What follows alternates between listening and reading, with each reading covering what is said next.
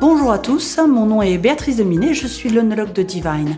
Sur cette troisième saison de podcast, nous avions euh, commencé à aborder avec euh, Laurent Deret, notre ambassadeur meilleur envoyé de France en sommellerie, les cépages. Et euh, n'oublions pas que nous sommes à Nantes. À Nantes, nous avons un cépage qu'on aime beaucoup et on avait très très envie de, de faire un podcast là-dessus. Du coup, aujourd'hui, j'ai le grand plaisir d'être accompagné de Vincent Lieubeau. Salut Béatrice, ravi de t'accueillir au domaine, ici au village de Château-Thébault, au cœur de l'appellation Muscadet-Sévrémen. Et vous l'aurez compris, aujourd'hui, on va parler du melon. Alors, le nom euh, melon, peut-être, Vincent, tu peux m'en dire un petit peu plus? Rien que le nom, déjà, il y a, il y a discussion. On peut l'appeler de façon différente. Oui, tout à fait. Donc, euh, le melon, c'est vraiment un cépage euh, identitaire de notre région. c'est quasiment le seul endroit au monde où vous le retrouverez. Et on, pense que l'origine du, nom, tout simplement, elle est liée à la forme de la feuille. Voilà. La, science des cépages, on appelle ça l'ampélographie. Et notre feuille de melon, euh, elle a un limbe très particulier, une forme euh, relativement ronde qui peut rappeler la forme tout simplement du fruit, le melon. Voilà, on pense que l'origine du nom est là. D'accord. Et du coup, euh, discussion évidemment. On entend parler de melon de Bourgogne, on entend parler de melon B. Est-ce qu'on fait melon seulement? Qu'est-ce que tu en penses, toi? Eh, eh, bien, écoute, en, termes de nom, on peut en rester tout simplement au nom melon. Voilà, notre cépage s'appelle melon, mais son origine effectivement est bourguignonne. Donc, si tu veux, on peut, on peut en parler un petit peu plus. Oui, oui, bah, parce que c'est forcément comme c'est une appellation Bourgogne, j'imagine qu'il y a peut-être des discussions euh, de dire est-ce qu'on a le droit d'utiliser le terme Bourgogne alors que euh, finalement ça reprend le nom d'une appellation? Oui, alors vraiment le, nom consacré du cépage c'est melon, mais euh, effectivement il puise ses origines dans l'histoire bourguignonne puisque son origine c'est vraiment le croisement de deux cépages, le pinot noir et le gouais blanc le pinot noir que tout le monde connaît, le gouais blanc qui est un ancien cépage du Moyen Âge qui a aujourd'hui disparu.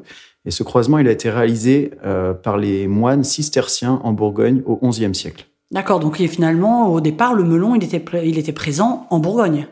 Tout à fait. Donc, euh, par le croisement de ces deux anciens cépages, euh, les moines ont obtenu une famille qui s'est appelée les Noiriens et qui inclut différents cépages qui sont frères et sœurs les uns des autres. Il y a le melon, évidemment. Il y a également le chardonnay, le gamay également que beaucoup de gens connaissent, le romorantin. Euh, donc euh, voilà, c'est toute une famille.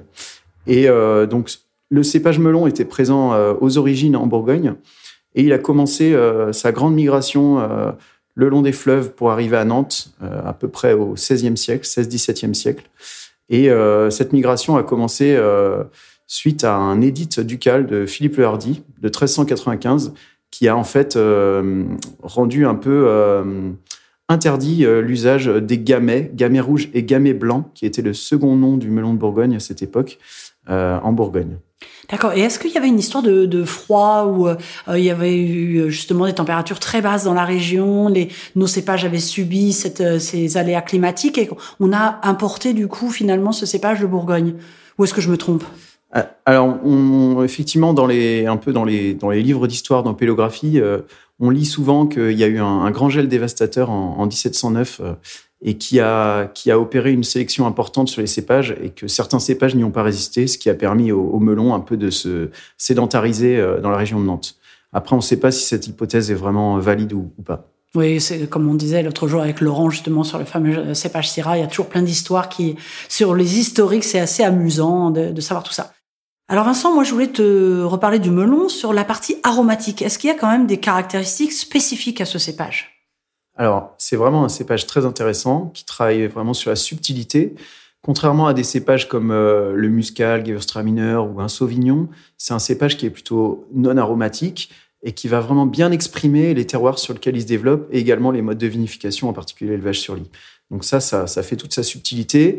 C'est souvent un vin qui, est, qui présente une belle fraîcheur, belle tension naturelle, euh, des notes légèrement minérales, également des notes d'agrumes. On est vraiment sur euh, le fruit et la fraîcheur.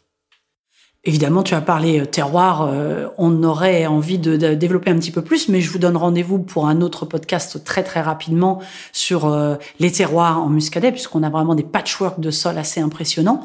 On reviendra là-dessus très très rapidement. mais en tout cas, moi, ce que je voudrais avant de finir aussi, c'est de se dire, le melon finalement, est-ce qu'il est nanto-nantais ou est-ce que il a fait des, des émules et on le voit ailleurs? Alors bien sûr, Nantes reste sa grande capitale.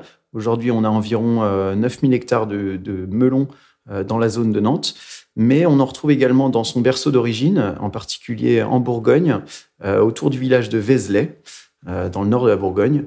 Et puis également, évidemment, comme c'est un, cépage qui intéresse par ses, caractéristiques, euh, on commence à en retrouver quelques, parcelles plantées euh, de ci, de là, en particulier en Oregon, également en Californie. Ah super, bah écoute, tu vois, moi j'avais entendu parler qu'il était revenu justement vers son berceau d'origine, mais pas encore euh, vers l'Oregon. Donc euh, on en apprend tous les jours, ça c'est quelque chose dont je suis à peu près persuadée. En tout cas, merci beaucoup d'avoir passé ce, ces quelques minutes en, en ma compagnie. Euh, la famille, le domaine euh, famille Lieubeau, euh, très très beau domaine à Château-Thébault, avec qui on partage cette passion du vin depuis des années. Je vous dis à très vite. Merci beaucoup Béatrice.